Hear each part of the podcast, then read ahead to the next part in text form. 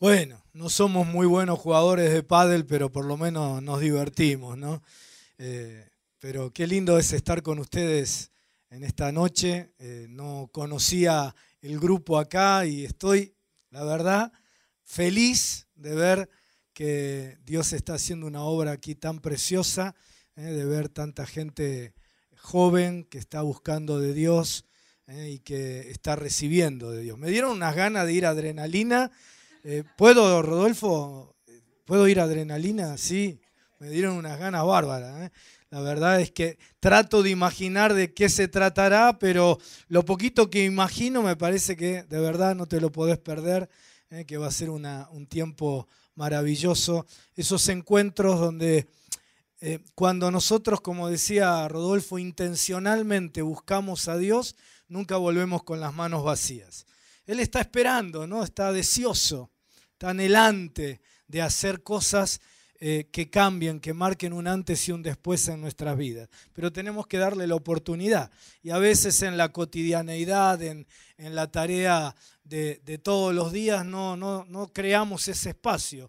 Pero qué bueno es apartar un día para buscarlo a Él, para buscarlo a Él, para buscarlo a Él. Y Él se deja encontrar, no juega a las escondidas, dice la palabra, que si lo buscamos se deja hallar. ¿no? Quiero que cierres tus ojitos en esta noche. Quiero que en esta noche puedas determinar para qué estás aquí. Que puedas definir qué querés que el Señor haga con tu vida en esta noche.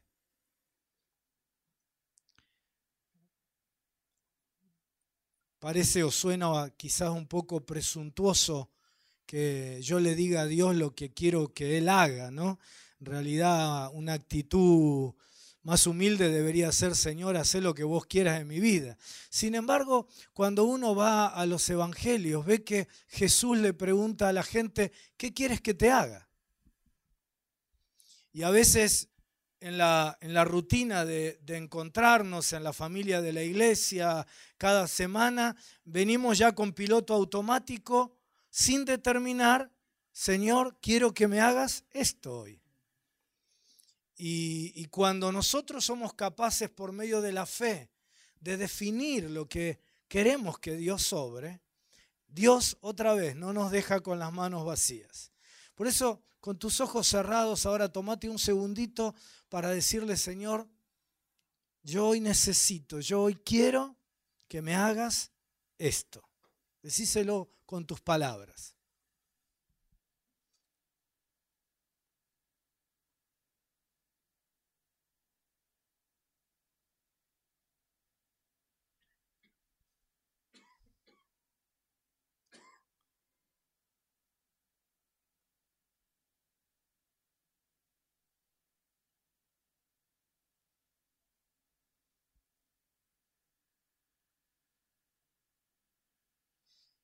Seguramente cada uno de nosotros dirá algo diferente a Dios conforme a nuestra condición, situación, expectativa. Pero acordate que también en esos encuentros de Jesús en los evangelios con la gente, no solo les decía, ¿qué quieres que te haga? También les decía, conforme a tu fe te será hecho. Es decir, según tu expectativa. Nunca te presentes delante de Dios sin expectativa, sin esperar algo. Y conforme a lo que esperes, eso te va a ser hecho. Así que si, si le dijiste a Dios, si le dijiste a Jesús, Señor, hoy necesito, hoy quiero esto, ¿sí? Espéralo ahora, espéralo, créelo, créelo. Dios conoce tu corazón. Otra vez, solamente está esperando que vos te abras a Él para que Él pueda obrar en tu vida.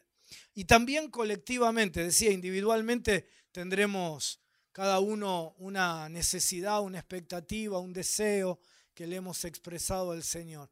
Pero también colectivamente tenemos la obligación de que este espacio de tiempo sea un espacio con propósito, ¿sí? sea un espacio definido, con objetivo. ¿sí? Yo le preguntaba al Señor, Señor, ni siquiera conozco a la gente que va a estar allí, pero ¿qué querés hacer con nosotros en esta noche? ¿Cuál es el, objetivo colectivo? Ahora ya no, no, te lo presentamos nosotros, que vos querés hacer en nosotros. ¿Sí? Y, lo que sentí de parte de Dios, y eso me orientó en una palabra que, que hace mucho que no compartía, pero que quiero hoy refrescarla con vos. El Señor me dijo que hoy quiere liberar explosivamente aquello que estuvo dormido, aquello que estuvo demorado en tu vida, ¿sí?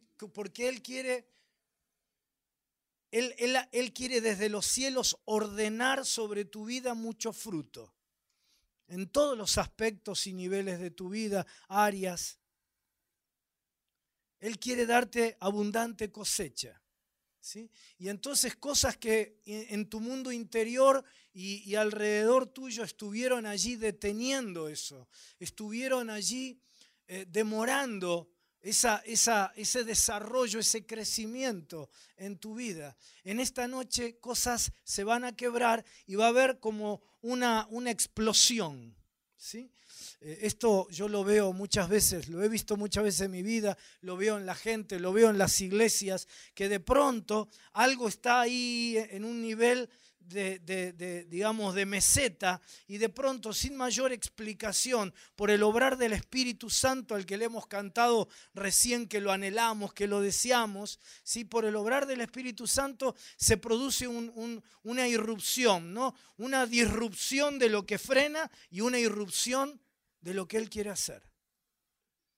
Y, en esta noche el, Señor quiere liberar de adentro tuyo tu potencial, liberar ese propósito maravilloso que, que, que, Él pensó para tu vida y para el cual te creo. Así que otra vez cerra tus ojitos un instante más.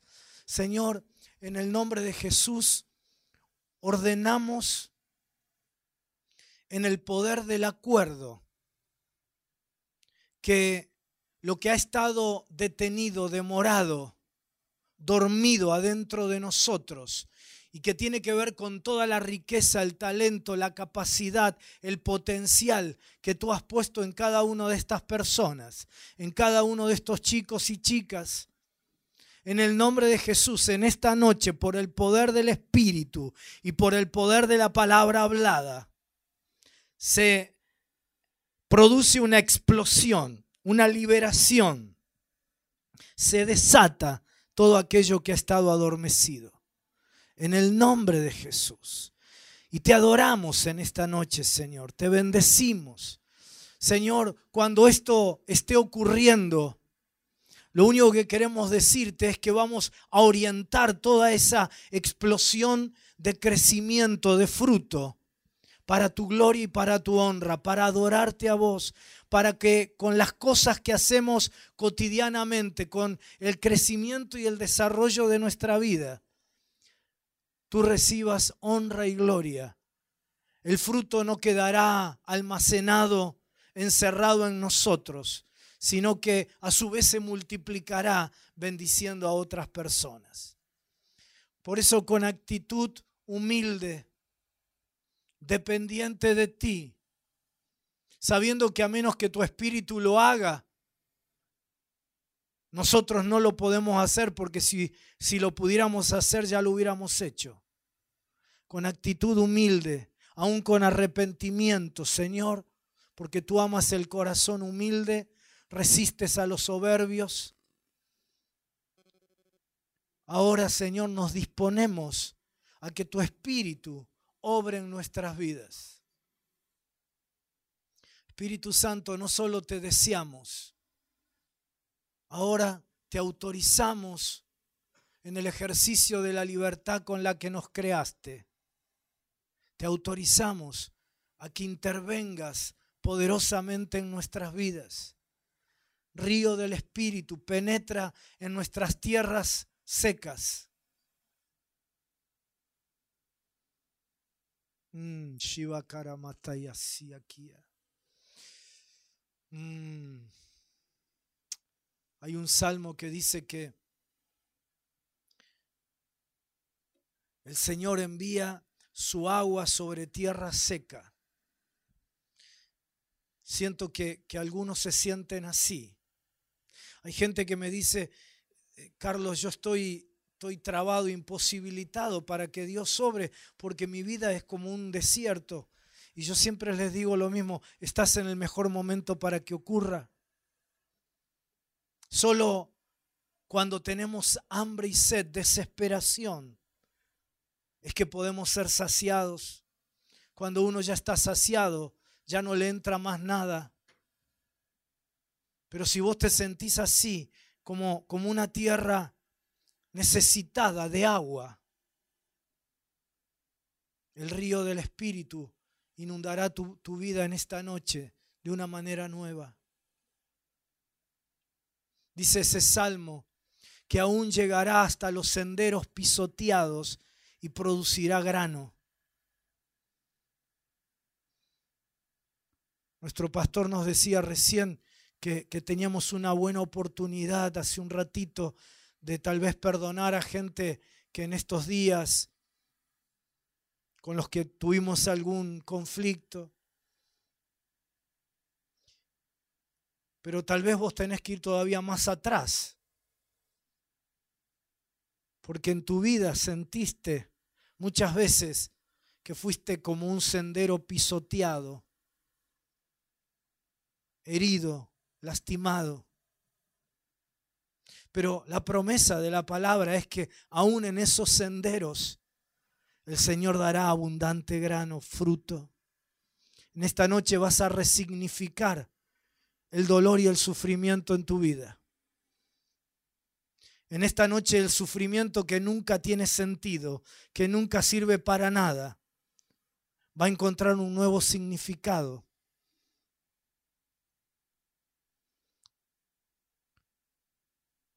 Tu sendero dejará de estar pisoteado y empezará a producir grano. En el nombre de Jesús, Señor, aún antes de que compartamos la palabra. Sé que tu espíritu ya está obrando. Sé que ahora está tocando corazones, está poniendo, como decía Rodolfo, la capacidad, el deseo de perdonar. Algunos desde el vientre de la madre tienen que perdonar el rechazo. Otros tienen que perdonar a gente que les ha herido, les ha lastimado, ha pisoteado sus vidas. Un sendero que está listo para producir ha sido aplastado en el pasado con palabras de desvalorización, de limitación.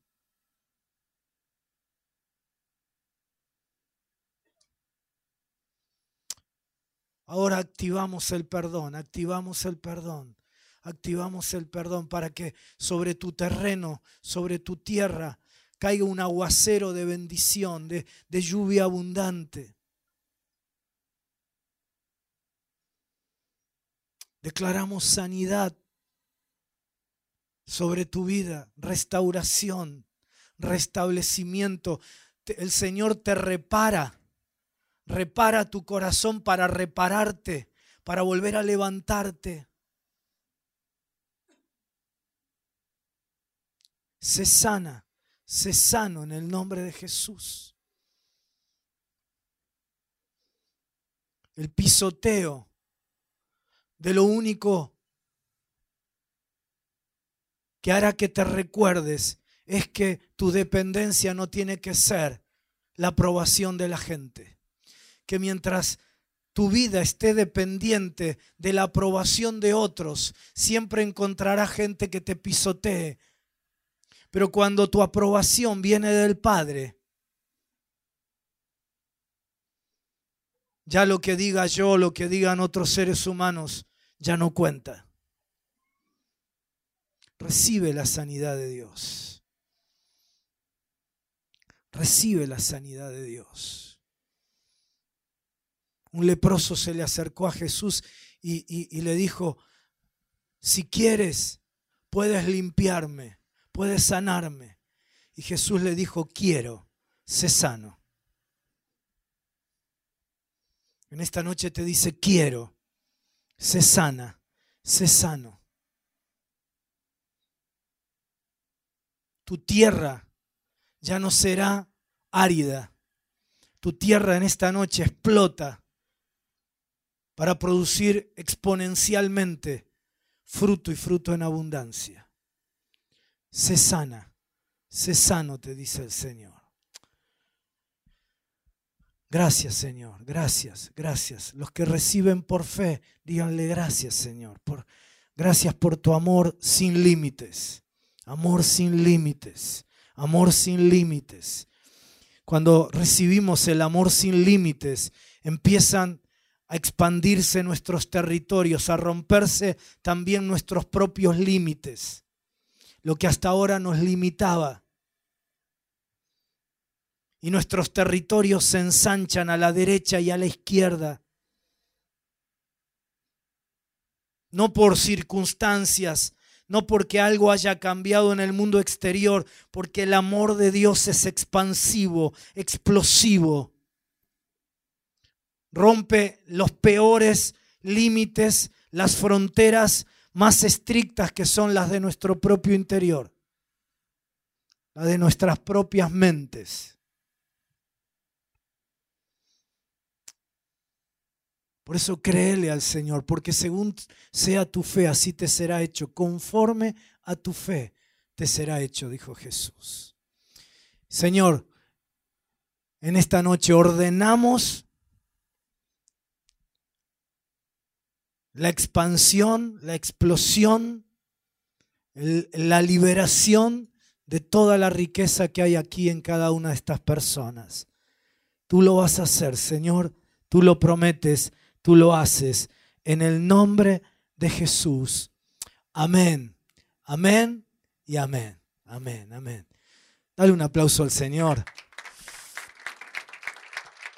Bueno, antes de, ir rapidito a la, a la, palabra, traje dos libritos para si alguno lo puede, le puede servir para su crecimiento espiritual.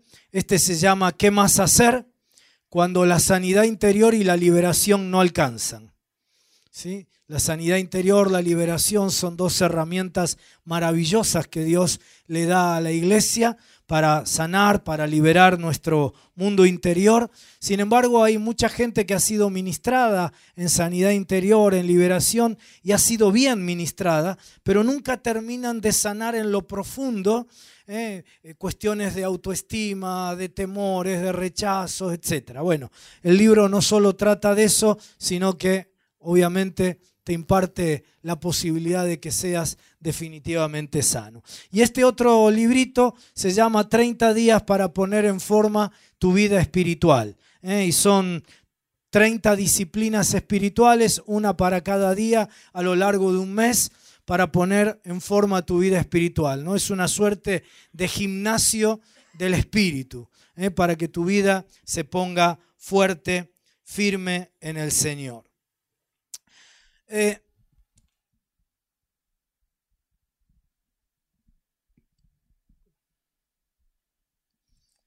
como te introduje, la, la, motivación de esta palabra tiene que ver con con lo que precisamente acabamos de decretar en el mundo espiritual.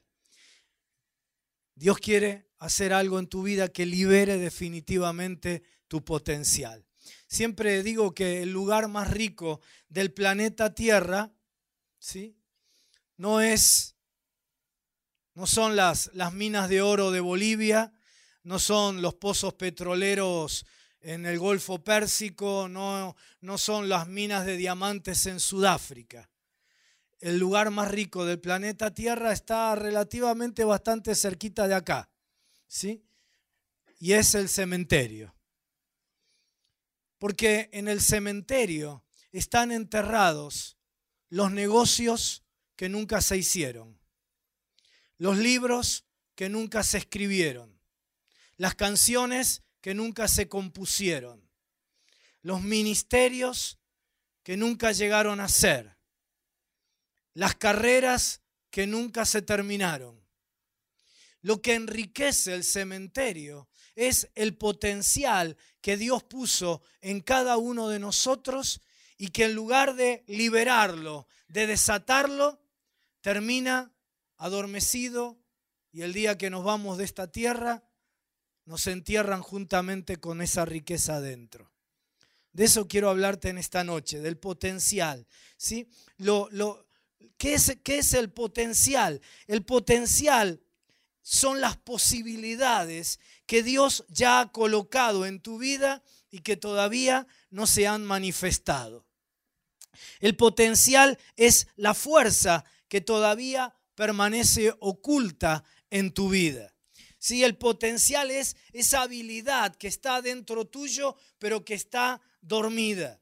Eh, es el poder que Dios ha colocado, pero todavía no fue tocado. Es el éxito que todavía no alcanzaste. Son los recursos que están dentro de vos, pero están en reserva.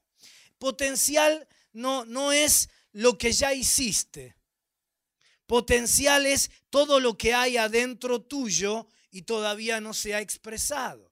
A Dios no lo emociona, no lo conmueve todo lo que vos y yo hicimos. Cuando yo quiero impresionarlo a Dios por todas las cosas que yo he hecho, eh, Jesús, eh, Jesús me dice a mí lo mismo que le dijo a sus discípulos. Me dice, Carlito, si vos hiciste todo esto, apenas sos un siervo inútil. Porque a Dios no lo impresiona todo lo que hayamos hecho. A Dios lo emociona ver, pensar, sentir todo lo que vos podés llegar a hacer y todavía no has alcanzado, no has hecho. Dios no está interesado en lo que ya hiciste. Dios está interesado en lo que vos podés llegar a hacer y a hacer en tu vida. Por eso nosotros tenemos que aprender a pensar como, como Dios piensa. ¿sí? Dios no ama tu pasado, Dios ama tu futuro. ¿sí? Y, y, a Dios lo conmueve, como te decía, todo lo mucho que vos podés dar y todavía está escondido. Debemos aprender a pensar como Dios piensa. La pregunta es, ¿cómo piensa Dios? Porque el apóstol San Pablo dice que nosotros tenemos la mente de Cristo. Y además dice que todo cambio, toda transformación en tu vida y en la mía vendrá mediante la renovación de nuestra mente, de nuestro entendimiento. Es decir, mediante el cambio de nuestra manera de pensar y pensar como Dios piensa con la mente de Cristo. ¿Cómo piensa Dios? Dios piensa en potencial. Dios piensa en potencial. Por eso es que Dios te ama tanto. Por eso es que Dios me ama a mí. Para muchos tal vez vos seas uno más, uno del montón. Es más, quizás para, para muchos vos seas material descartable. Te equivocaste en la vida, pasaste por una experiencia de droga, tuviste un fracaso en tu vida eh, académica, estudiantil, laboral, afectiva, y, en, el, en, el, en, el, en el mundo te hubieran tirado al tacho de la basura. Uno más, uno del montón, material descartable. Y cuando nos tiran al tacho de la basura, ahí viene Dios a rescatarnos. ¿Por qué? Porque sabe lo que puso adentro de cada uno de ustedes y Él no se resigna a que eso se pierda. Él sabe el potencial que puso en tu vida. Dios no nos juzga por nuestro pasado. Si le entregaste tu vida a Jesucristo, la Biblia dice que tu pasado quedó clavado en la cruz del Calvario. Y si todavía no lo hiciste, esta es la noche para que vos le puedas decir, Señor, te entrego mi vida, todos mis pecados sean perdonados por tu obra en la cruz a favor mío. Así que tu pasado queda definitivamente perdonado y terminado. Dios no te juzga por tu pasado, pero dice la Biblia que sí te juzga por tu potencial. Porque en la parábola de los talentos dice que aquel que tenía un talento y lo enterró, lo escondió, dice que para él será el lloro y el crujir de dientes. Potencial. Dios nos ve a cada uno de nosotros según el potencial que puso en nosotros. Un día Dios miró a un criminal. Todos veían en él a un criminal. Había asesinado a una persona, estaba siendo un fugitivo, huyendo de la ley, estaba escondido en el desierto. ¿sí? Él se veía a sí mismo como un, un, un criminal. Y de pronto Dios se le aparece y le dice, hey, criminal, sacate las sandalias porque el terreno que estás pisando es tierra santa.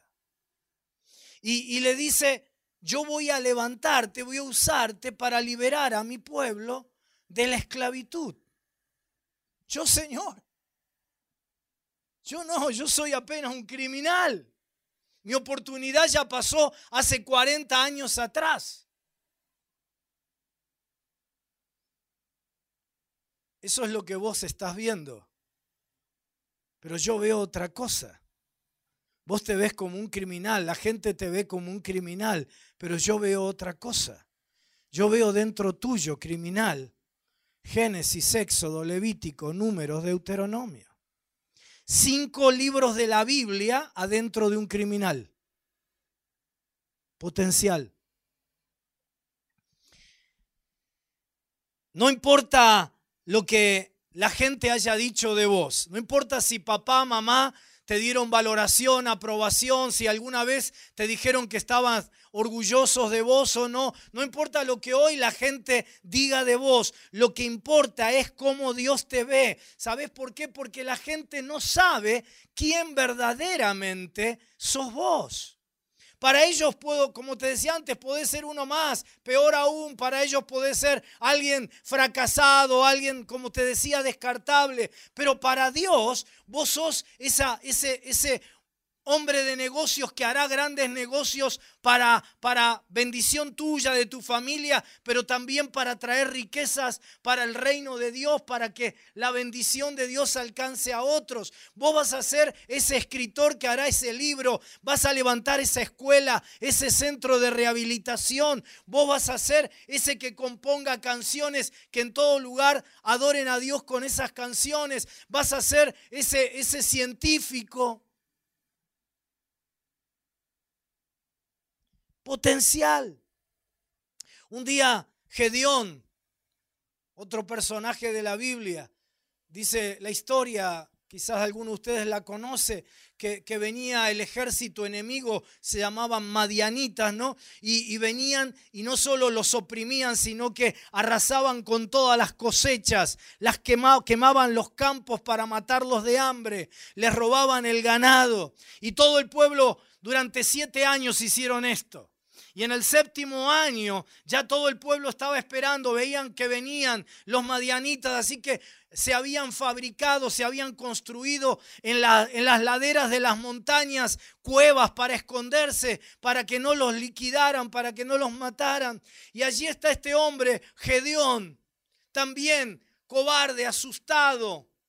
Está contando los últimos granos de cereal, de trigo, para, para, para luego comer algo y dejarse morir. Y de pronto Dios se le aparece y le dice, varón esforzado y valiente. Una vez escuché a un pastor que decía que Gedeón cuando escuchó eso se habrá dado vuelta y habrá dicho, ¿a quién le estará hablando? Yo, varón esforzado y valiente, si estoy aquí acobardado, atemorizado, deprimido, listo para dejarme morir. Y, Dios le dice, voy a usarte, voy a levantarte como líder de esta nación para libertarlos definitivamente de, de la opresión de los madianitas. Y Gedeón le dice, no, Señor, te equivocaste. Yo soy el más pequeño de la familia más menos importante del clan, de, de la tribu menos significativa de Israel. Y Dios le dice, eso es lo que ves vos. Pero yo veo otra cosa en vos. Yo veo en vos un varón esforzado y valiente que liberará a mi pueblo de la opresión. Me pregunto, ¿qué, qué habrá visto Dios que ni siquiera Gedeón podía ver de su propia vida?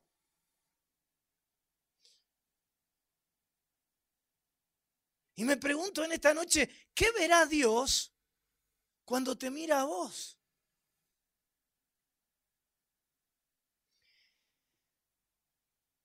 ¿Cuánto potencial hay en tu vida? En, el primer libro de la Biblia, en las primeras páginas, se introduce el principio del potencial. Dice Génesis 1.11, dice, después dijo Dios, produzca la tierra hierba verde, hierba que dé semilla, árbol de fruto que dé fruto según su género, que su semilla esté en él, esté en él sobre la tierra. Y fue así.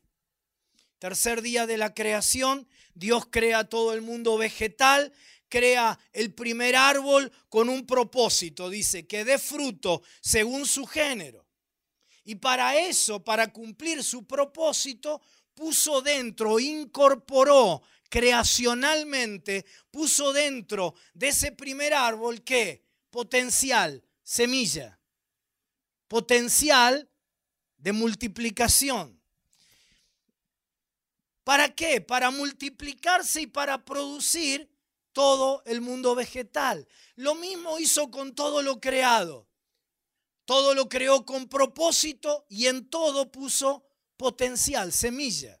En los seres humanos puso en el varón semilla, semen, para la multiplicación, la reproducción y el cumplimiento de propósito en el hombre y en la mujer. Por eso es que en el día de hoy Dios no creó ningún árbol. ¿sí? Dice la Biblia que todo lo hizo en seis días y luego ya descansó y nunca más creó. Pero ¿por qué hoy nacieron plantitas y árboles? Por el poder de la semilla, por el potencial que Dios colocó, de manera tal que si vos tomás una semilla y la, la pones bajo ciertas condiciones de, de suelo, de clima, de humedad, etc., no hace falta ni que ores, ni que ayunes, ni que hagas nada, la semilla se convertirá en un árbol. ¿Por qué? Por el potencial que Dios puso en esa semilla. En esta noche quiero que entiendas la diferencia que hay entre hechos y verdad. Los hechos muestran el estado presente de algo, pero la verdad es una realidad mucho más profunda y una realidad permanente. Es decir, ustedes me están viendo a mí y ven hechos sobre mi vida, pero ustedes no conocen la verdad sobre mi vida, solo Dios conoce la verdad, solo Dios sabe quién verdaderamente soy yo. La gente ve hechos sobre vos, conoce cosas que te han pasado, conoce las cosas que te han ocurrido, lo que has alcanzado o no pero no conoce la verdad sobre tu vida. Solo Dios conoce la verdad sobre tu vida. Solo Él sabe el potencial con el cual Él te ha creado. Un ejemplo, ¿no? Yo tengo aquí en mi mano una semilla de roble. ¿Sí? Una semilla de un tipo de roble. ¿Qué tengo? A ver si me ayudan a predicar. ¿Qué tengo acá? Eso es un hecho pero no es la verdad. Porque lo que yo tengo en mi mano, aunque ustedes no lo puedan ver, es un árbol. Porque si yo destruyo una semilla, destruyo un árbol. Si yo destruyo un bebé, estoy destruyendo a quien quizás en una generación o dos pueda llegar a ser el presidente de esta nación, el científico que cure una enfermedad que hasta hoy es incurable. Potencial.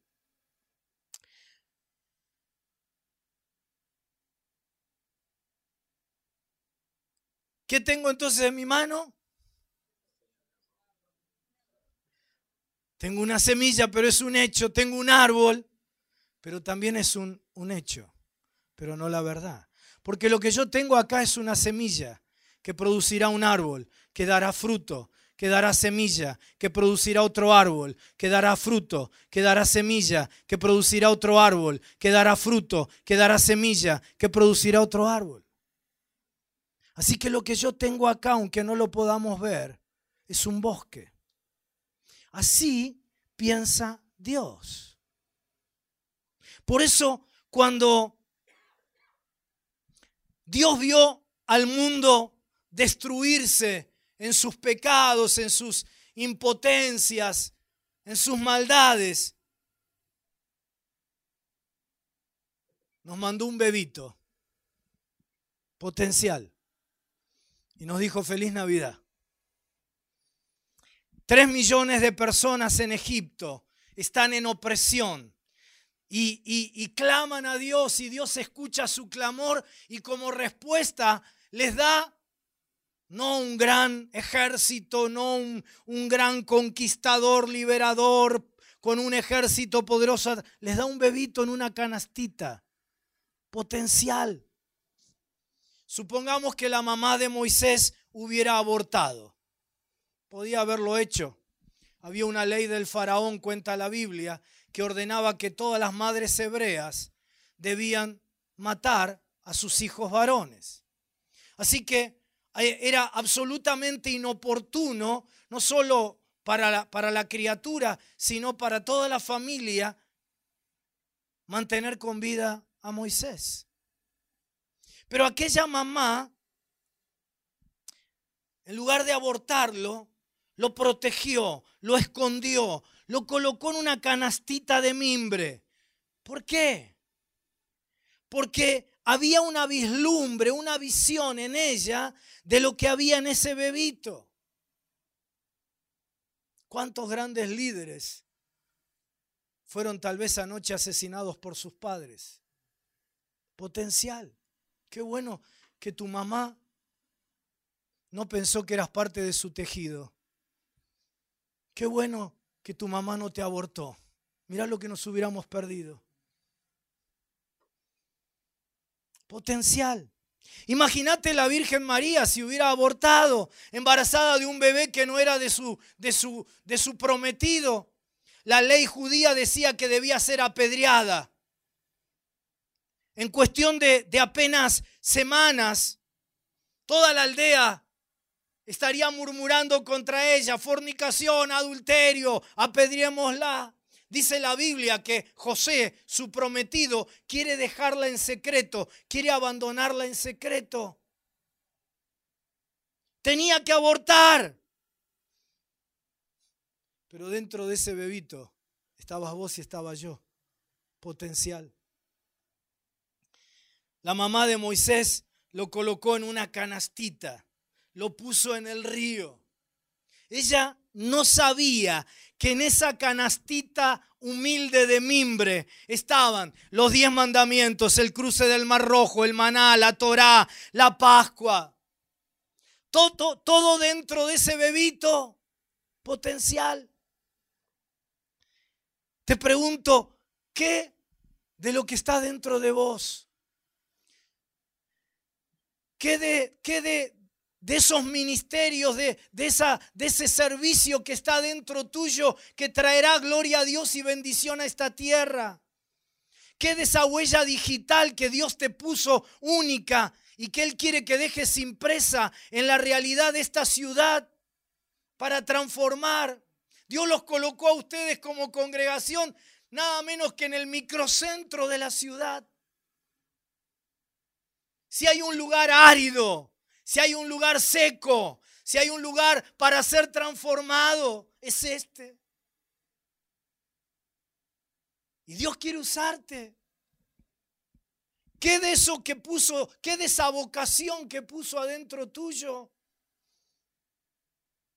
¿Qué de ese llamado al mundo de la política, al mundo de la empresa, al mundo de la ciencia, del deporte, de lo que sea, del arte?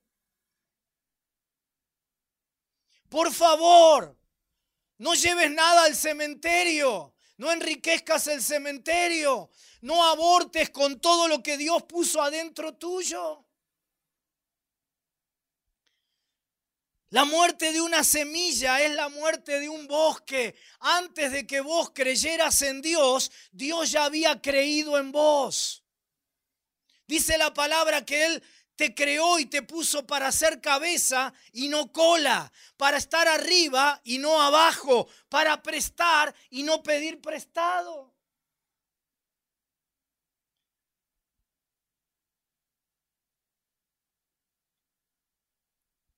Por eso, cuando vos entendés que Dios te hizo único, que ninguno de los 7 mil millones de habitantes del planeta Tierra tiene tu huella digital, tiene tu color de ojos. Cuando alguien muere carbonizado en un accidente y no lo pueden reconocer por la huella digital, lo reconocen por la dentadura, porque ninguno del planeta Tierra tiene tu misma dentadura. Cuando uno entiende que es único, también entiende que Dios nos creó únicos, singulares, para cumplir un propósito único en la tierra que nadie puede cumplir excepto vos. Por eso, en adrenalina, en, en, un momento en tu vida donde te puedas apartar, pregúntale a Dios, Señor, revelame para qué me hiciste único. ¿Cuál es el propósito único que yo tengo en esta tierra?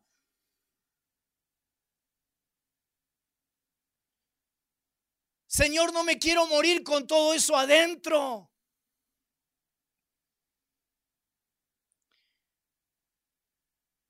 Y cuando lo descubras, abraza, abraza con pasión ese propósito. Mira, el problema de la gente hoy en día.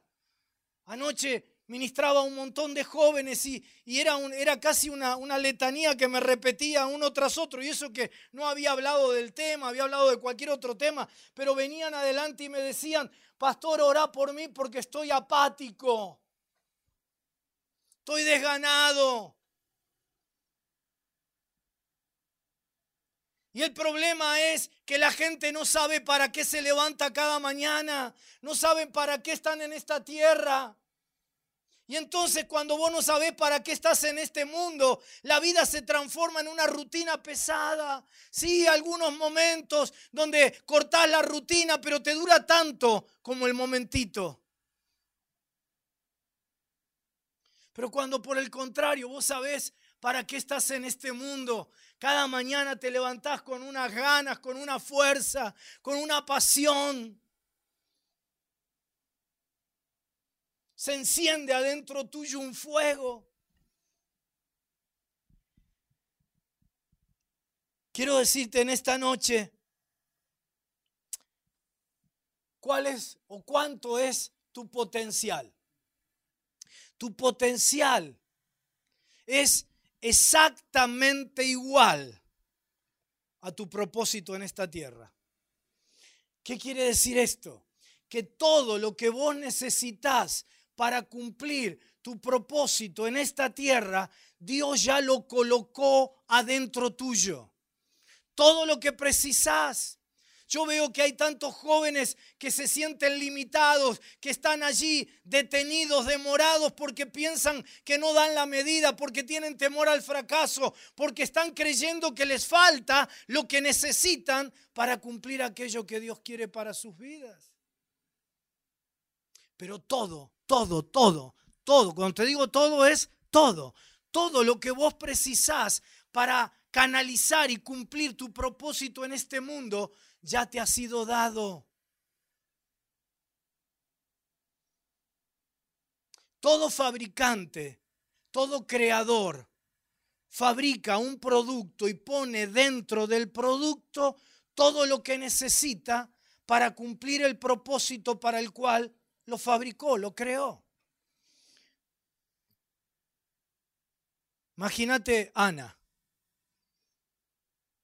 Vino esta tarde acá para preparar esto, para poder que, para que nosotros en esta noche pudiéramos adorar de la manera tan preciosa que lo hicimos. Y entonces enchufa su teclado Casio y se pone a querer tocar, pero el Casio no suena. Entonces imagínatelo así. Ana agarra su celular y llama por teléfono a la Casio y le dice, el teclado que me vendieron no funciona, no suena. Pensarlo de esta manera, los de la Casio le dicen, claro, Ana, no funciona, no suena, porque vos le tenés que poner adentro los chips, la computadora, los integrados, para que suene. Tenés que ponerle adentro todo lo que necesita para que suene. ¿Qué diría Ana? Ana diría, los de la Casio son unos estafadores. Me vendieron un teclado que no tiene todo lo que precisa para cumplir su propósito. Son unos estafadores. Son unos estafadores. Nunca más le digas a Dios que es un estafador. Nunca más le digas, Señor, yo no puedo, yo no sirvo, yo no tengo lo que preciso para aquello que vos querés hacer en mi vida y a través de mi vida, en la vida de los demás. Todo ya te ha sido dado. Y tengo la excelente noticia para darte en esta noche. Es que si vos te pones en las manos del Señor, vas a cumplir tu propósito en este mundo. ¿Sabes por qué? ¿Sabes por qué lo puedo afirmar con seguridad? Porque Dios ya hizo aquello para lo cual un día vos viniste a esta tierra a hacer.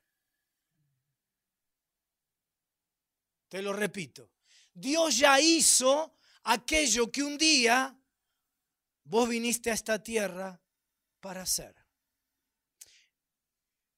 Todo se crea dos veces. Primero se crea en el mundo espiritual y luego en el tiempo se manifiesta aquí en el mundo natural. Todo dos veces. Primero Dios lo crea en el mundo espiritual y luego en el tiempo indicado de Dios viene a manifestarse en el mundo natural. Ejemplo, ¿cuándo murió Cristo Jesús? Aproximadamente hace dos mil años atrás, ¿verdad? Bueno, eso es un hecho, pero no es la verdad. Porque Apocalipsis capítulo 13, versículo 8, dice que el Señor ya tenía al Cordero inmolado antes de la creación del mundo.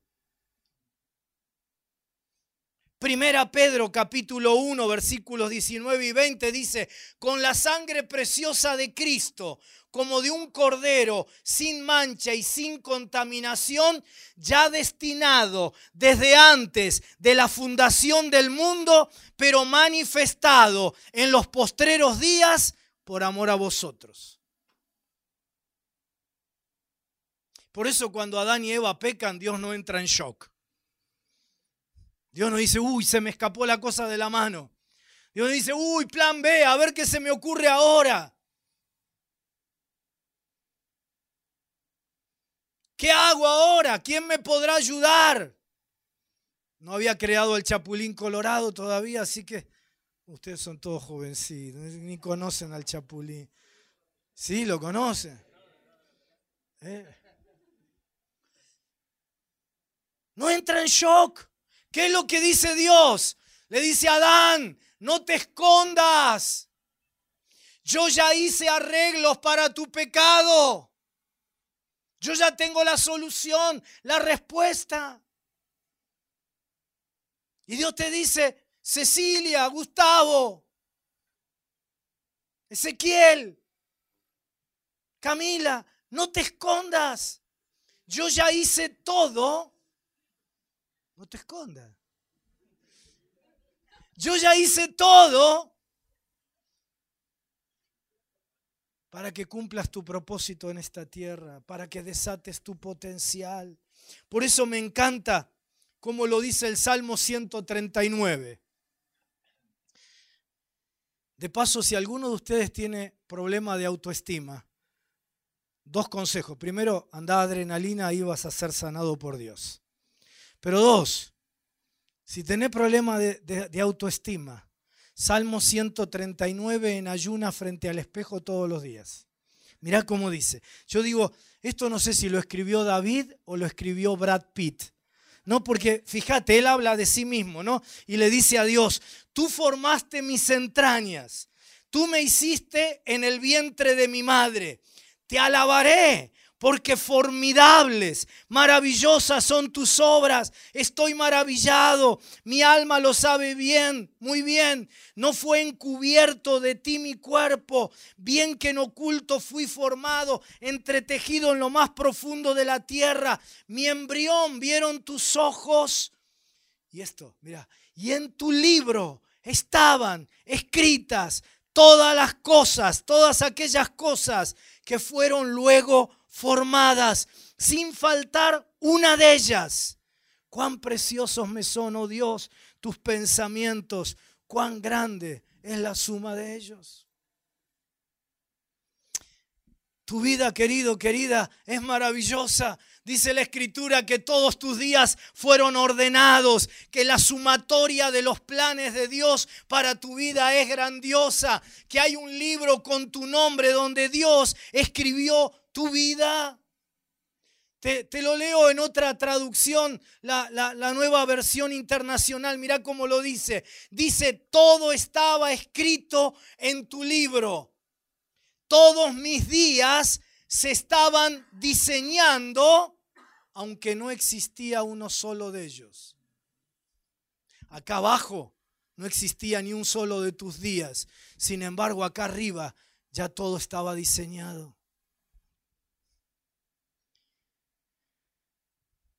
¿Cómo que Dios escribió tu vida en un libro? Dios ya terminó. Por eso el apóstol Pablo puede afirmar, yo cuando lo leía digo, este tipo, ¿cómo puede decir esto de mí? Está bárbaro que lo diga de él, pero de mí. Él dice, el que comenzó en vosotros, y me incluye a mí y a vos, el que comenzó en vosotros la buena obra, la terminará, la perfeccionará, la completará. Por eso vos podés pararte derecho ante la vida. Podés sacar pecho y decir, Señor, mi vida tiene propósito. Mi futuro está terminado. Yo voy a cumplir ese propósito en este mundo. Yo voy a ser ese hombre, esa mujer que vos pensaste para mí. Yo no voy a abortar nada de lo que pusiste adentro mío. Yo no voy a enriquecer el cementerio. Yo voy a dejar mi huella digital impresa en la, realidad de esta ciudad. Voy a transformar vidas. Qué maravilloso lo que hicieron allí en el hogar de, de niños. Y tantas cosas que vas a hacer para la gloria de Dios. Si vos hubieras podido estar en el jardín del Edén, al mirar a Adán, ¿qué hubieras visto? ¿Un hombre? Eso es un hecho, pero no es la verdad. Lo que menos hubieras pensado es que adentro de él estaba Eva. Potencial. Pero si hubieras mirado un poquitito más atentamente, te hubieras dado cuenta lo que luego el apóstol Pablo diría muchos siglos después, que en el primer Adán estábamos absolutamente todos nosotros. Una sola vez Dios descendió y creó al hombre y en él nos creó a todos. Potencial. Por eso me pregunto cuando te miro a vos en esta noche. Me pregunto, ¿a quiénes les estaré predicando?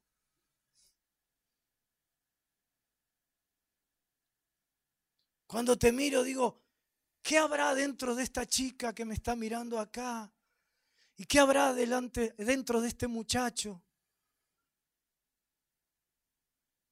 Dios escondió adentro tuyo, puso dentro tuyo tesoros maravillosos.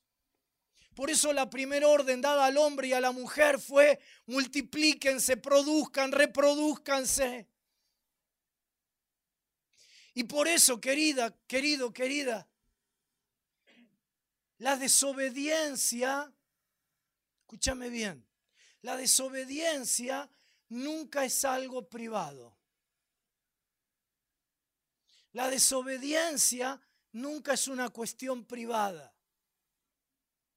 Te lo voy a ejemplificar con mi propia vida, pero lo que te voy a comentar es solamente para ilustrar el principio de que la desobediencia nunca es algo privado. Nadie, nadie se referencia en mí, yo no soy nadie, yo soy solo un pecador a quien un día la gracia de Dios lo alcanzó.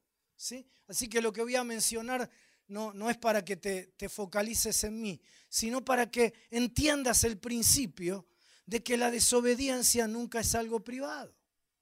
Cuando yo tenía 17, 18 años, Dios me empezó a llamar al ministerio pastoral. Y yo sabía que Dios me estaba llamando a eso, pero yo tenía otro proyecto de vida. Yo quería ser doctor en ciencias económicas, quería tener mucho dinero, quería viajar por el mundo. Bueno, ideales de chicos de hace bastante tiempo atrás. Hoy ustedes piensan por ahí de otra manera, ¿no? Pero eso es lo que yo quería, ese era mi proyecto. Pero también sabía que Dios me estaba pidiendo otra cosa. Así que yo no, no tenía cara para, sabiendo lo que Dios me pedía, para desobedecer de manera abierta y radical. Así que cuando Dios me decía, me hablaba y yo le decía, bueno Señor, te voy a servir y me involucraba en, ministerios dentro de la iglesia, que fueron una, una enorme bendición, que me, me, me enseñaron tantas cosas, ¿verdad? Pero yo sabía que no era eso lo que Dios quería. Y seguía con mi proyecto. Y así año tras año. Siempre bicicleteándolo, como decimos acá en Buenos Aires, a Dios, ¿no? Siempre postergando lo que Dios pedía para mi vida. Y, ya cuando me faltaban muy poquitas materias para recibirme, había puesto un negocio, me iba bien, la universidad me iba bárbaro, ¿sí? Ya llegó un momento que yo no pude aguantar más porque cuando vos descubrís tu propósito, cuando vos sabés para qué Dios te pone en esta tierra, cuando hay un llamado, una vocación de Dios, llega un momento en que vos decís, no, no, no resisto más esto. Para hacer la historia larga, corta, de esto pasó más de 30 años, ¿verdad? Y tuve que decirle un día a Silvana, que en ese momento era mi novia, mira Silvana, no te vas a casar con un doctor en ciencias económicas, te vas a casar con un pastorcito. Y tuve que decirle a mi mamá que me había ayudado el primer año, primero y segundo año económicamente para mi carrera. Mamá, no vas a tener un hijo doctor en ciencias económicas, vas a tener un pastorcito. Y en aquel momento, hoy, hoy la realidad es otra. ¿sí? En aquel momento la única manera que teníamos nosotros de entender el llamado era dejándolo todo, eh, y, a pesar de que me faltaba muy poquito para recibirme, dejé la universidad. ¿sí? Hoy los chicos en mi iglesia que tienen un llamado como el mío, lo que le digo es primero andar a la universidad, estudia, termina y después vení que yo te voy a, impulsar en el ministerio. Pero en aquel momento la única manera de entenderlo era así, ¿no?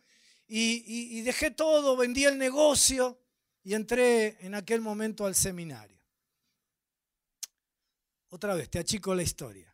Pasaron más de 30 años y en estos 30 años Dios ha sido, como te lo imaginarás, infinitamente fiel conmigo y yo no he podido ser ni la millonésima parte de fiel a Él de lo que Él lo ha sido conmigo.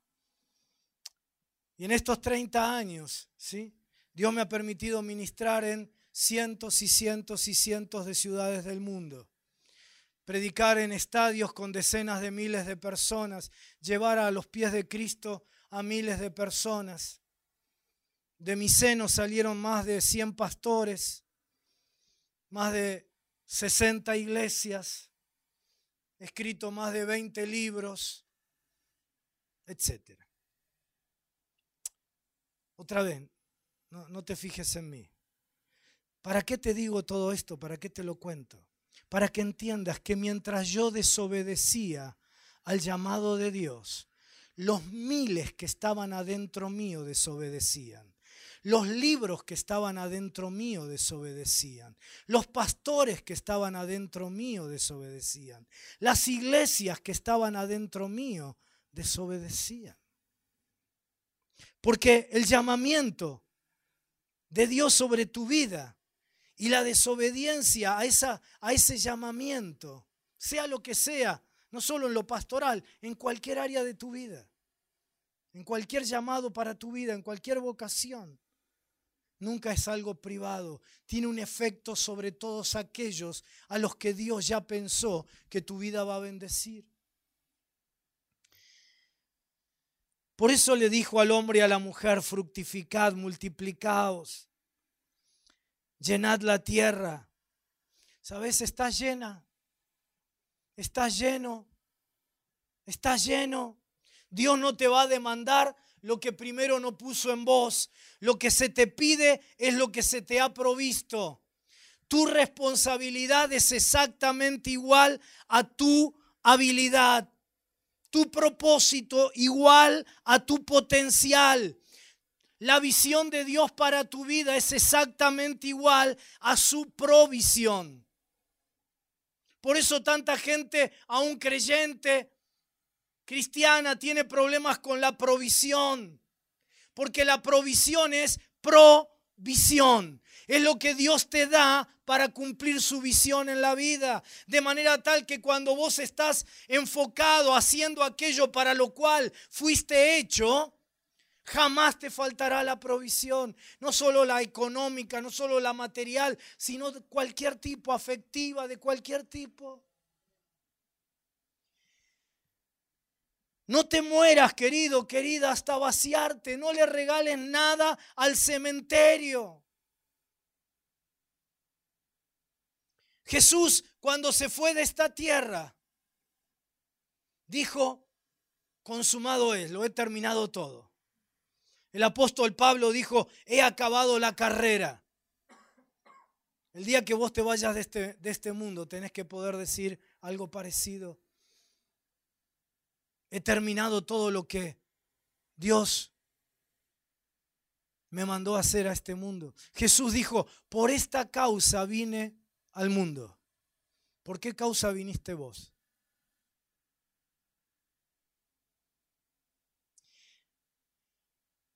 Voy cerrando. Nunca me crean cuando yo digo que voy terminando porque ustedes tienen la bendición de tener un pastor que seguro predica más corto que yo. Pero mi gente ya está acostumbrada, ¿no? Se me duermen ahí, pero se resisten. Déjame decirte esto. Quizá alguno de ustedes llegó acá con su propio auto, su propio automóvil. Apenas dentro de unos minutos cuando, bueno, después de comer la pizza, ¿no? Lástima que no me puedo quedar. Yo me pierdo siempre, me pierdo adrenalina, me pierdo la pizzería. Pero después de la pizza, ¿no? Te vas a subir a tu auto, Pensalo así, ¿no? En tu auto, allí en el tablero, está ahí el, kilometraje y te dice que ese auto puede correr, no sé, a 220 kilómetros por hora. ¿Por qué dice eso? Porque quienes lo crearon pusieron dentro del auto el poder, el potencial para correr a 220 kilómetros por hora. Y no te preguntaron a vos no te consultaron. ¿Por qué? Porque ellos lo crearon. Ellos lo crearon. El creador pone dentro el potencial que necesita para hacer aquello para lo cual fue hecho. Así que dentro de un rato, después de comerte la rica pizza, ¿sí? vos vas a subirte a tu, automóvil, tu automóvil y le podés decir a tu auto, no sé, Renault Megane. Vos no podés, vos no sabés, sos un auto estúpido, sos un auto inútil y todo lo que se te ocurra decir. Y el auto, tu auto igual va a correr a 220 kilómetros por hora. Y, y, vos te podés subir a tu Ford y le decís, Ford, yo no deseé comprarte. Fuiste un accidente en mi vida, una casualidad. No te hubiera querido tener. ¿Y sabes lo que va a pasar con tu Ford? Tu Ford igual va a correr a 220 kilómetros por hora. Y te subís a tu Fiat y le decís, Fiat, sos feo. No me gustás, el diseño que te hicieron es horrible. ¿Y sabes lo que va a pasar con tu Fiat? igual va a correr a 220 kilómetros por hora. ¿Por qué te digo esto? Porque algunos de ustedes, cuando eran chiquitos, hasta sus nombres se habían perdido. Porque tal vez papá en lugar de llamarte por tu nombre te decía, vení para acá, inútil, Tarado, no servís para nada, sos una cualquiera. A algunos de ustedes quizás les pasó lo que a tanta gente que sus padres le dicen, su madre, su padre le dice, no te hubiéramos querido tener. Con papá no pensábamos tenerte, pero fue un accidente. Aún más, ¿no? Cuánta gente ha atendido que me ha dicho, mi mamá me dijo, quisimos abortarte, pero no pudimos.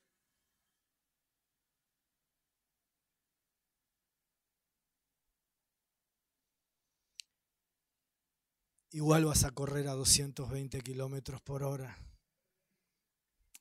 Porque las opiniones no pueden destruir el propósito de tu creador.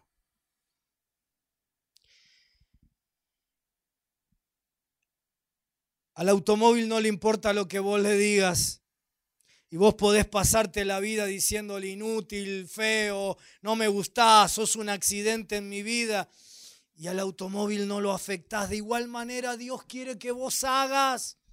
Mientras otros hablaron mal de vos en la vida, mientras no te dieron el amor que necesitabas, mientras no te dieron el reconocimiento y la valía que tu estructura de personalidad necesitó en los primeros años formativos.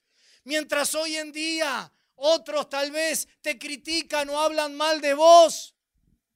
Vos, querida, vos, querido, acelera, acelera, acelera, acelera, libera el potencial que Dios puso en tu vida, cumplí tu propósito y entonces tu propósito te va a envolver de una pasión por la vida que, que ninguna otra cosa en la vida va a poder provocar. La Biblia dice que los peores enemigos del ser humano son los de su propia casa. ¿Sabes por qué? Porque a veces la gente que más nos quiere, que más nos ama, son los que más frenan nuestro propósito en este mundo. ¿Por qué? Porque ellos creen que nos conocen. Y ellos ya han determinado lo que vos podés dar y lo que no podés dar. Y ni se te ocurra sacar la cabeza fuera de la cuadrícula porque te pegan un martillazo en la cabeza. Ni lo sueñes. Ni se te ocurra intentarlo. No es para vos. Vos. Pero vos, vos no sabés de qué familia venís, que nosotros no tenemos, no podemos. Vos aquí en este, en este que no es tu país. ¿No ves que sos un extranjero? Ni se te ocurra. A José le dijeron, soñador, ¡pum! Adentro de la cuadrícula. Pero José no se dejó.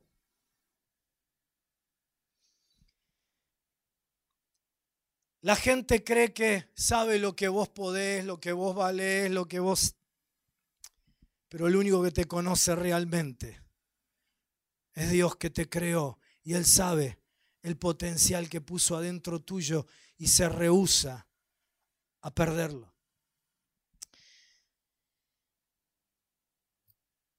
Mira, aquí adentro, esta es una bolsita de, de factura argentina, ¿no? Grasosa, arrugada, vieja ya, ¿sí? Pero acá adentro voy a poner 10 mil dólares. Es solo una ilustración de un predicador. Sí, Rodolfo, que nadie me asalte a la salida, no me, no me corten la mano, no me hagan una salidera. ¿Sí? 10 mil dólares. Trajeron la imaginación, sí. 10 mil dólares. Y antes de entrar acá al, salón del hotel, allí en la puerta, en el, en el lobby, en el hall de entrada, yo tiro la bolsita allí. Y vos venís entrando a la reunión, amor sin límites, encontrarte con Dios y con la familia de Dios, y ves ahí la bolsita grasosa, vieja, arrugada, y pasás por delante de ella y la ignorás. 10 mil dólares, Mica. 10 lucas. Viene otro atrás, el de la cebolla, ¿cómo te llamaba? Pedro. Viene Pedro atrás y la ve roñosa, sucia, grasosa, arrugada. Como se da cuenta que no hay factura, porque le hicieron fama de que le gusta la comida, ¿no? Como si fuera el único. Vamos a ser amigos, vos y yo, Pedro. La ve, le pega una patada. 10 mil dólares, 10 lucas verdes, o blue, o no sé cómo, qué color es ahora. 10 mil dólares. Finalmente viene Mica atrás y dice, pero esto de, de, de amor sin límites son unos mugrientos, y la tira al tacho de la basura. 10 mil dólares.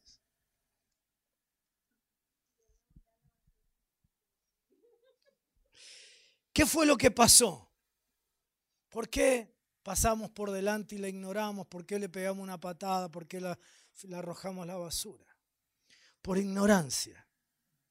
Si de verdad hubiéramos sabido que había 10 mil dólares, nos hubiéramos tipo scrum de rugby tirado todo encima, ¿verdad? Dios te bendiga, hermano. La bolsita es mía. Pero ¿por qué? la ignoramos. ¿Cuál fue el problema? No estaba en la envoltura que a vos te gusta.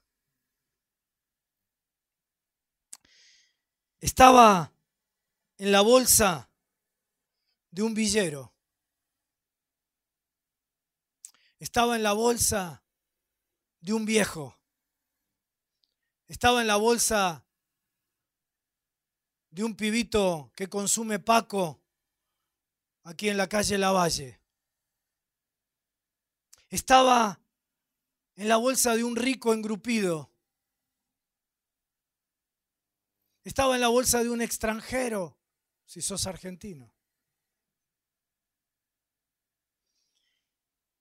La palabra de Dios dice, tenemos este tesoro en vasos de barro para mostrar la gloria de Dios.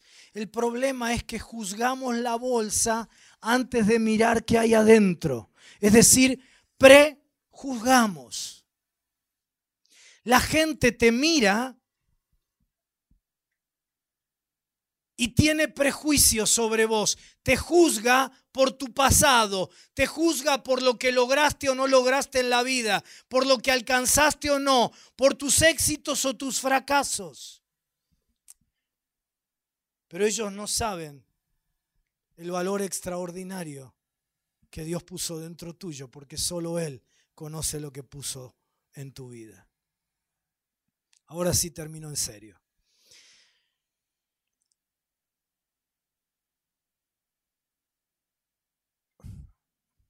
En Egipto hay un museo donde hay una vitrina con semillas de, cereal, de trigo, que fueron encontradas por los arqueólogos excavando en el desierto.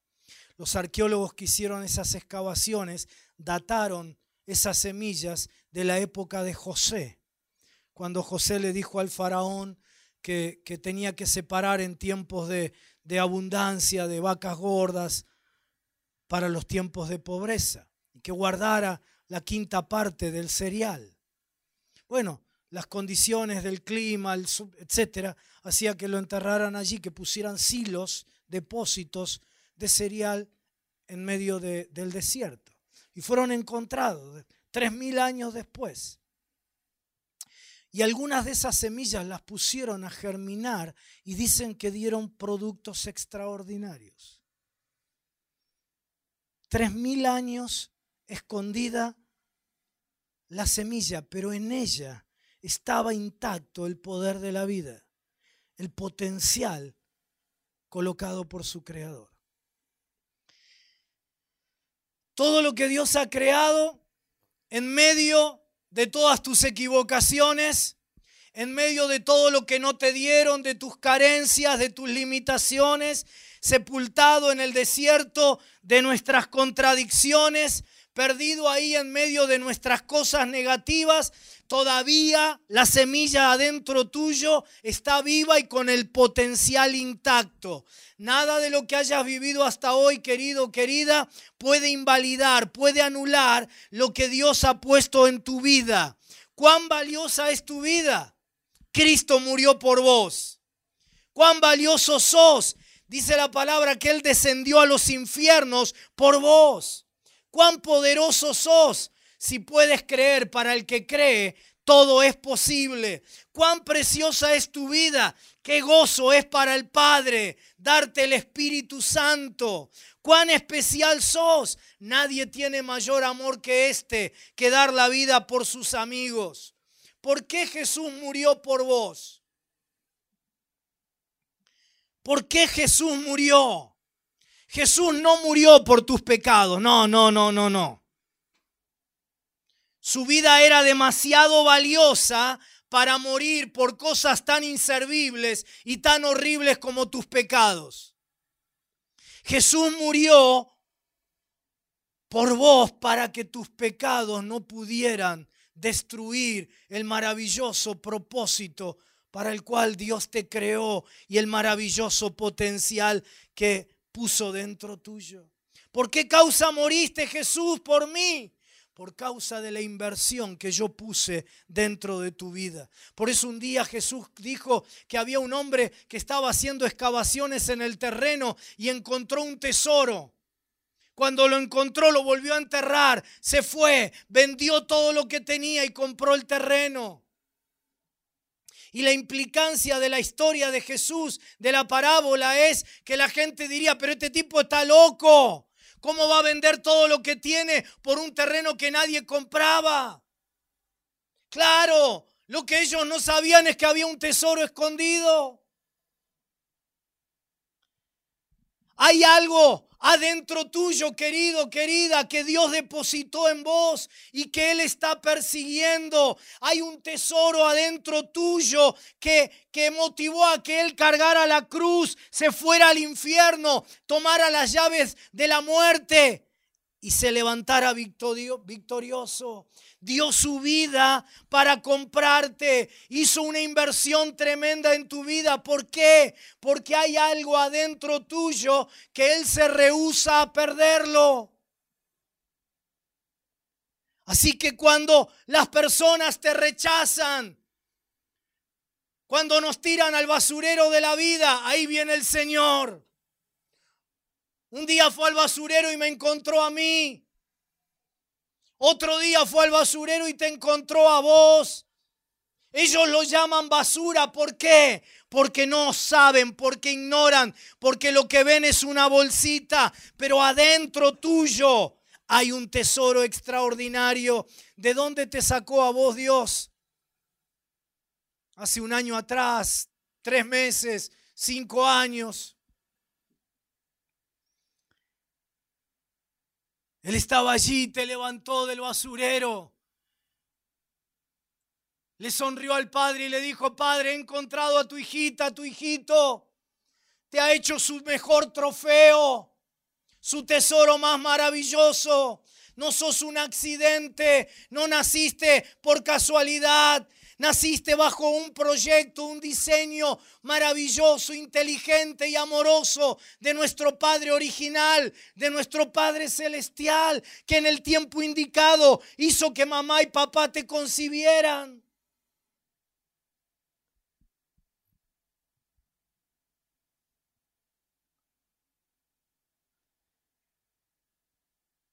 Y sabes, Dios no se rinde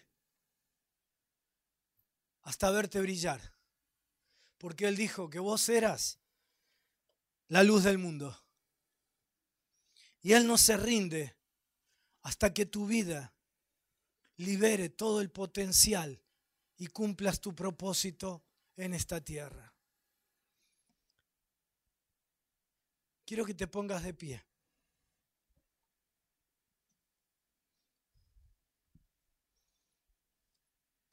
Quiero que cierres tus ojitos ahora.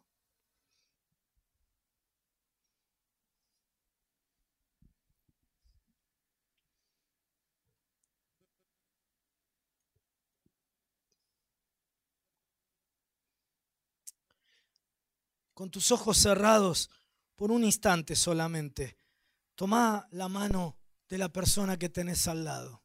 Un segundito nada más. Y cerra tus ojos.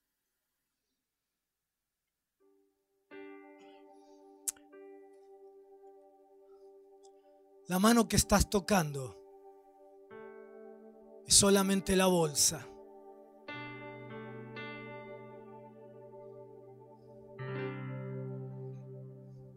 En esta ciudad individualista, solitaria, en este microcentro del sálvese quien pueda.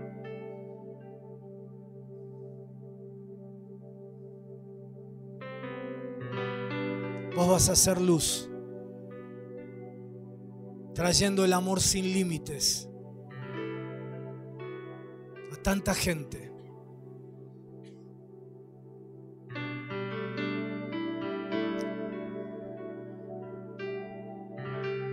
La gran trampa de este tiempo es el individualismo.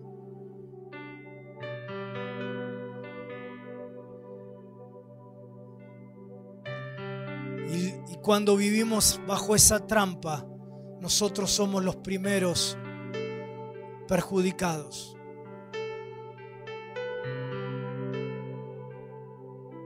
Sigmund Bauman, probablemente uno de los mejores intérpretes de este tiempo, decía hace poco tiempo antes de morirse que lo que el hombre y la mujer de hoy más necesitan y anhelan es a lo que más le temen. Tienen hambre y sed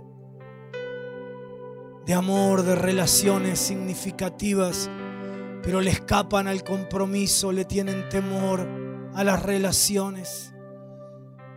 Y lo que más precisan y anhelan es lo que menos tienen.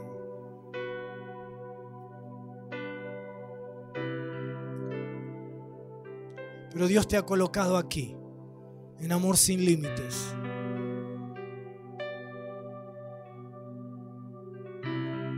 Y la mano que tenés al lado solo la bolsita, pero sabes adentro de la persona que tenés al lado o de las personas que tenés a tus costados. Hay tesoros extraordinarios que van a bendecir tu vida. No te separes, no caigas en la trampa de creer que podés tener una relación con Dios, que podés tener una relación con Cristo, la cabeza sin el cuerpo. El sistema te va a empujar a ese individualismo porque dice la Biblia que el sistema está bajo el poder del enemigo. Y Él quiere, ahora que estás encontrando a Cristo, que lo encontraste, ahora quiere enfriar tu vida separándote del cuerpo. Pero Dios te colocó aquí.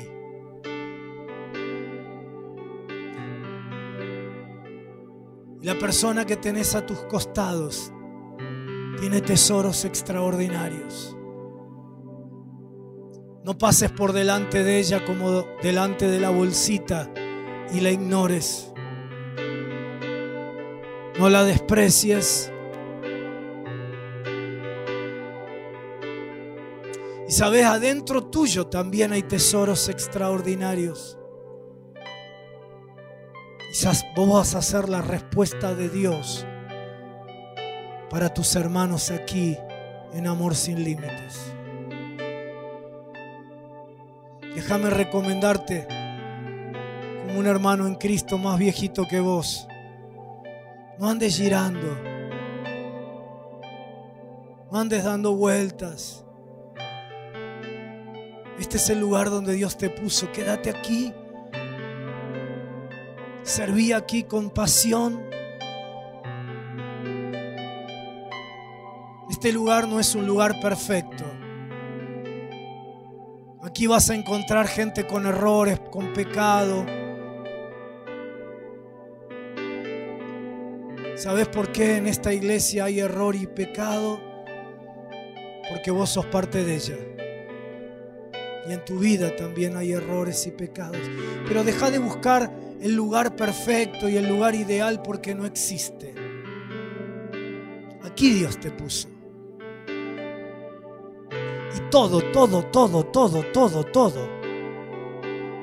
Lo que vos precisás para crecer en tu vida con el Señor y en, el desarrollo de tu propósito, todo está en esta casa. ¿Sabes por qué? Porque si no Dios sería injusto, sería un sádico que te trajo a esta familia y te trajo a un lugar donde no está lo que vos precisás. Pero todo lo que vos precisás está aquí. ¿Sabes dónde está? En los tesoros de las bolsitas que están en esta noche aquí. No ningunees a nadie. La bendición de tu vida está, por supuesto, en tus líderes, en tus pastores, pero no únicamente, está en tus hermanos.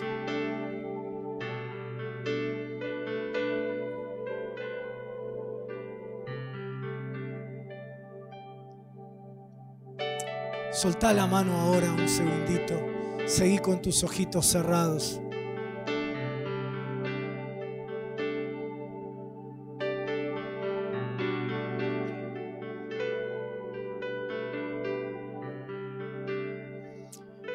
Jesús les dice a sus discípulos, ¿quién dice la gente que soy yo? Y entonces unos les dicen, bueno, unos dicen que eres Elías, Juan el Bautista, alguno de los profetas. Estaban todos equivocados. Así que Jesús cambia la pregunta y les dice, y ahora díganme, ¿quién dicen ustedes que soy yo? Se hace un silencio. Y de pronto Pedro rompe el silencio y le dice, tú eres el Cristo, el Hijo del Dios viviente. Una declaración maravillosa. Y entonces Jesús le dice, Pedro, no te puedo dar a vos el mérito de esta declaración, porque a menos que el Padre Celestial te lo haya revelado, es imposible que vos conozcas la verdad. En esta noche el Señor vuelve a cambiar la pregunta y te dice a vos, querido, te dice a vos, querida, te pregunta, ¿quién sos vos? No quién la gente dice que sos vos, no lo que la gente ha dicho de vos, ni siquiera lo que vos decís de vos mismo.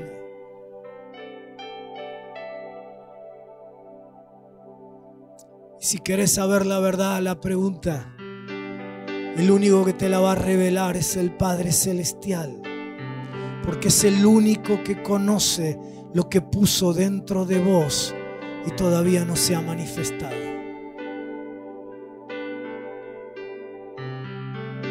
Por eso quiero terminar este momento orando por aquellos que sientan, que deseen que se libere el potencial en sus vidas.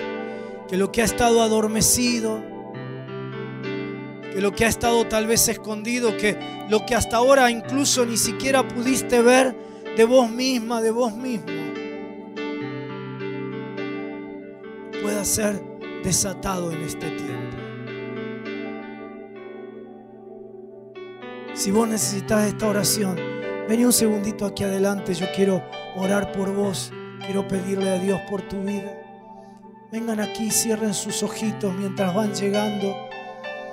Pónganse allí delante del Señor. Le hemos cantado al Espíritu Santo en esta noche. Espíritu Santo, te decimos ahora, tú que eres el Dios de la revelación, Espíritu de revelación, muéstranos pero además de mostrarnos lo que hay dentro de nosotros. El mismo Espíritu que resucitó a Cristo de entre los muertos. Desata, libera, resucita aquella vocación, aquel llamado, aquel propósito que tal vez la vida, los dolores, la falta de valoración, de estímulo, de amor, la falta de paternidad sana, las carencias han tratado de matar. Resucita, resucita, Espíritu Santo.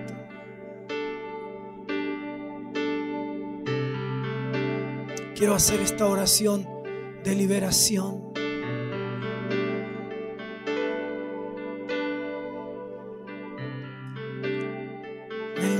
Jesús de Nazaret. Ahora, Padre Celestial, tal como Jesús nos enseñó, antes de poder entrar al palacio del hombre fuerte que nos ha saqueado, sueños, proyectos, vocaciones potenciales antes de entrar hay que atarlo. Por eso ato al hombre fuerte en el nombre de Jesús de Nazaret. Diablo, te reprendo en el nombre de Jesús. Voy a entrar a tu territorio y te voy a quitar todo lo que le has robado a mi hermano y a mi hermana.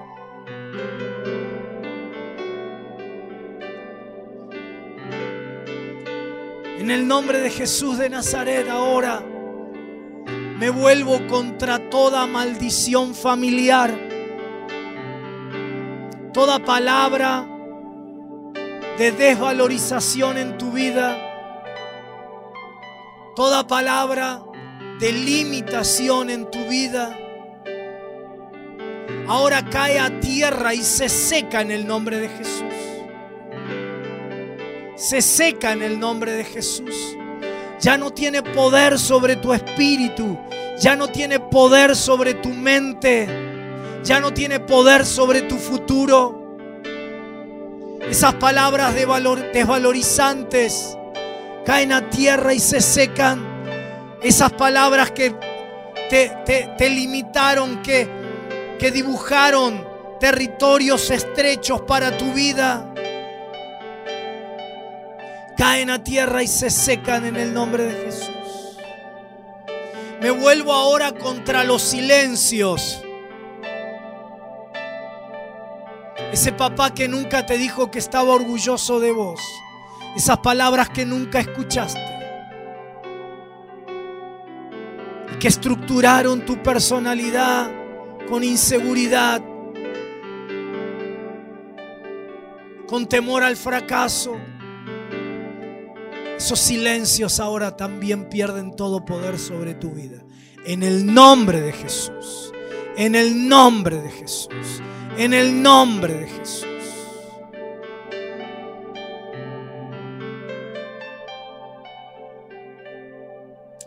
Ahora, Padre, en estos jóvenes preciosos, Dios, que vos vas a usar de manera maravillosa en esta congregación, en sus vidas profesionales, laborales, familiares.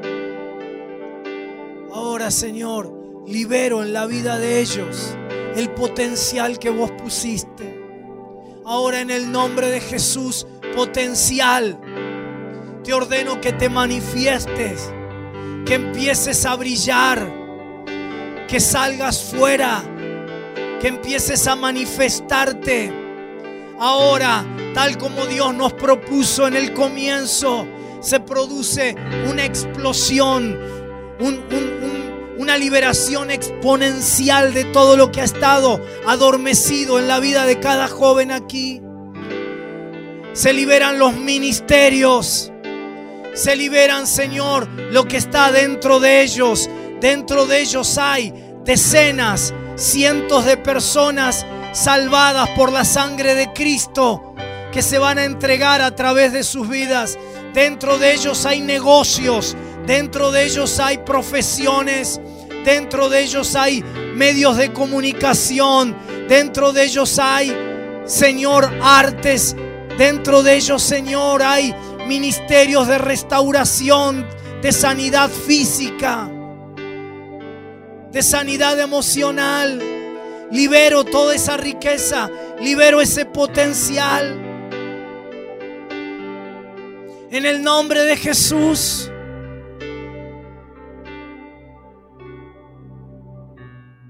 Potencial brilla, brilla, brilla, brilla. Sal fuera y brilla. Comienza a alumbrar, comienza a alumbrar. Libero los llamamientos al mundo de los negocios. Libero el llamamiento al mundo de las ciencias, de la educación, de los medios de comunicación, del arte, del deporte, de la restauración, de la familia, de los niños, de los jóvenes, de los adolescentes, el llamado que hay sobre tu vida. La semilla todavía está dentro No se ha perdido nada. Es irrevocable. Dones y llamamiento son irrevocables, dice la Biblia. Y ahora se liberan. Se liberan, se liberan, se liberan, se liberan. En el nombre de Jesús. Vos por la fe créelo, créelo, créelo. y hace algo más allí donde estás así con tus ojos cerrados. Decirle al Señor, Señor, te consagro mi vida. Decirlo en voz alta, Señor, te consagro mi vida. Un poquito más fuerte, Señor, te consagro mi vida. Aquello para lo que me hiciste, decilo, aquello para lo que me hiciste lo voy a concretar, Señor. Y lo voy a hacer. No solo para sentirme realizado, sino que lo voy a hacer para extender tu reino, para bendecir a la gente, para que tu nombre sea glorificado. Te entrego mi vida, Jesús. Te consagro mi vida.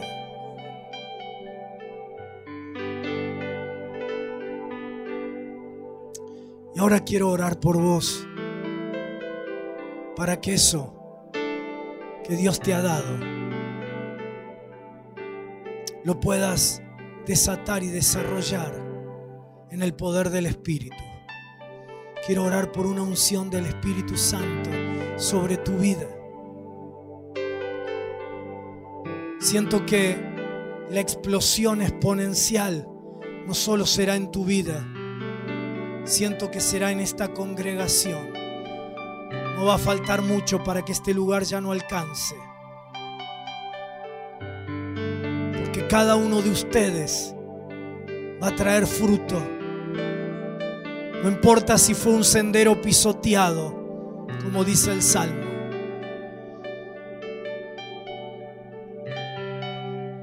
Él te ha diseñado para mucho fruto y lo va a producir en este tiempo. Con el amor sin límites que has experimentado, vas a alcanzar a otros necesitados de ese amor. Por eso quiero orar ahora por una llenura del Espíritu sobre tu vida. Dice que Jesús les dijo, no se muevan hasta que venga sobre ustedes el Espíritu Santo y recibirán poder y me serán testigos. Los usaré para bendición en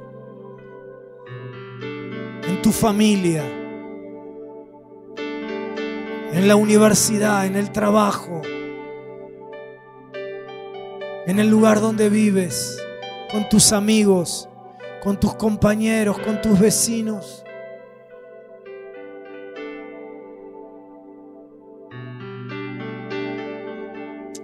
Sí, Señor.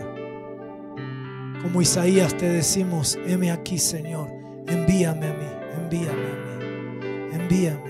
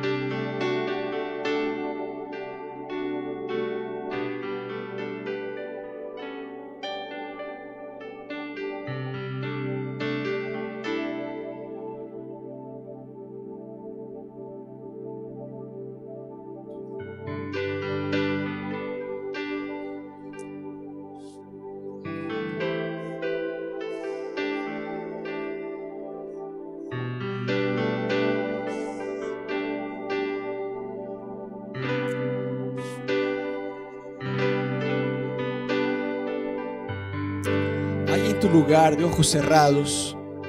Abre tus manos, ya estamos por terminar. Pero yo siento que hay algunas personas acá. Hoy Carlos nos predicó respecto a ser un árbol, de una semilla pasar a ser un árbol, tener una vida fructífera. Y muchos de ustedes, ahí en tu lugar, en tu corazón, no es que a vos te cuesta creer que vas a llegar a ser un árbol fructífero en tu corazón te cuesta creer que hay una semilla buena dentro tuyo. A vos te cuesta creer con el historial familiar que tenés, con los papás que te tocó tener, que hay algo de bueno sembrado dentro tuyo. Pero déjame decirte que Dios te hizo según su imagen y semejanza. Cuando leemos en la Biblia la creación de Dios, Dios dice que haya luz y hubo luz, que haya el mar y hubo el mar, que haya eso y las cosas se van dando. Pero cuando Dios te hizo a vos, cuando Dios hizo al hombre y a la mujer, dijo, hagamos nosotros, Dios te sacó de él. Hay una semilla de Dios adentro tuyo. Vos no sos un borracho, vos no sos un drogadito, vos no sos un cualquiera. Muchos de ustedes escucharon cosas así. Déjame decirte que vos sos hijo e hija de Dios. Dios te hizo según su imagen y semejanza. Hay una, una naturaleza de Dios que fue sembrada adentro tuyo. Y porque vos tenés una semilla de Dios, podés ser un árbol lleno de frutos que va a impactar a tu familia, a tus amigos, en el entorno donde vos te encontrás. ¿Cuántos lo creen? Levanta tu mano. ¿Cuántos lo creen? Amén. ¿De verdad lo creen? ¿Cuántos fueron ministrados hoy por la palabra que recibimos de tener una vida, un potencial, de llegar a este potencial que Dios tiene planificado para nosotros? ¿Cuántos fueron ministrados hoy? Amén. Dale un aplauso a Jesús ahí en tu lugar.